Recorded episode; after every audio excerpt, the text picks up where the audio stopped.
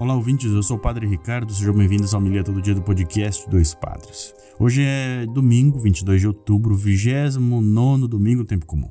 O Senhor esteja convosco, Ele está no meio de nós. Proclamação do Evangelho de Jesus Cristo segundo Mateus. Glória a vós, Senhor.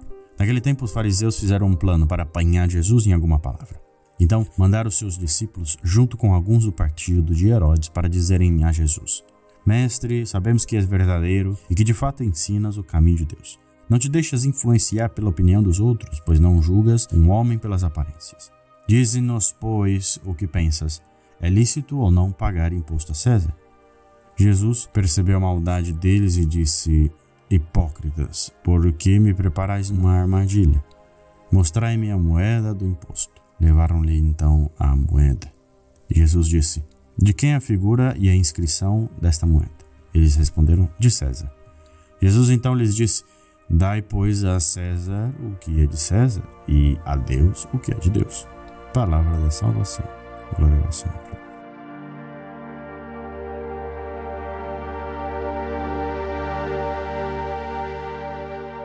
Muito bem, queridos irmãos, vejam aqui, logo no começo do texto, né? As artimanhas dos fariseus, ou melhor, alguns do partido de Herodes, tentam apanhar Jesus com uma, uma armadilha. Sabemos que és verdadeiro, que ensinas o caminho de Deus, não se deixa influenciar pela opinião dos outros, porque não julga pela aparência. E aí vem a pergunta capciosa, né? É lícito ou não pagar imposto a César? Claro, primeiro enaltece, elogia, coloca ele lá em cima, é um sábio, conhecedor, né? Tal, com o sarcasmo que já conhecemos. E depois a pergunta: e aí, pode ou não pagar imposto a César? Então ele ia, ia entrar que Jesus queriam realmente pegá-lo, porque qualquer resposta que ele desse podia ser uma resposta criminosa. É, é lícito ou não pagar imposto a César? Sim, é lícito. E ele vai dizer: Ah, então você, um homem de Deus, da casa, está dizendo que teve que pagar. Então, quer dizer, vamos, vamos pegar na incoerência do discurso dele. Ou não, não, não é lícito. E aí, pronto, né? E aí vai contra o imperador e aí vai ser preso porque está se recusando, porque, enfim. Então, aqui é a dinâmica de como vemos Jesus, né? Como vemos Jesus, um homem que ensina o bem, que faz o bem, que ajuda as pessoas que necessitam, que chama pecadores, que come com pecadores e nessa atitude converte muitas pessoas. Porque a atitude dele não é com quem ele anda, ele não se importa nisso ou no que a pessoa fez, e sim em quem pode ser salvo através do toque, da palavra, da comida, da partilha, da escuta com ele. Quer dizer, Jesus ele ajuda a quem necessita e nem por isso se torna um ato político, né?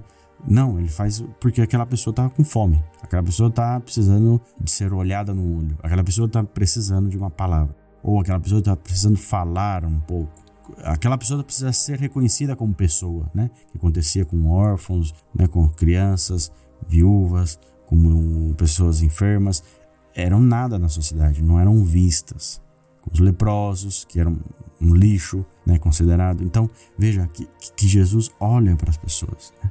vê o coração de cada uma. E esses homens não conseguem ver essa beleza. Vem simplesmente um arruaceiro, um agitador, né? alguém que está querendo causar na sociedade. Bom, acho que a gente já viu esse filme e tem visto já há algum tempo, não é de agora, né? Esse, esse filme voltando. Não que exista outro Jesus, mas que existem gente que faz o bem e que consegue fazer o bem, mas muitas vezes a gente não consegue olhar esse bem que está sendo feito. Ou ver as pessoas que estão sendo curadas, libertas pela ajuda dos cristãos. Então, que possamos olhar um pouco a Jesus no sentido de perceber ali a divindade, perceber ali a graça, perceber ali a atenção, não sermos hipócritas com nossa própria vida.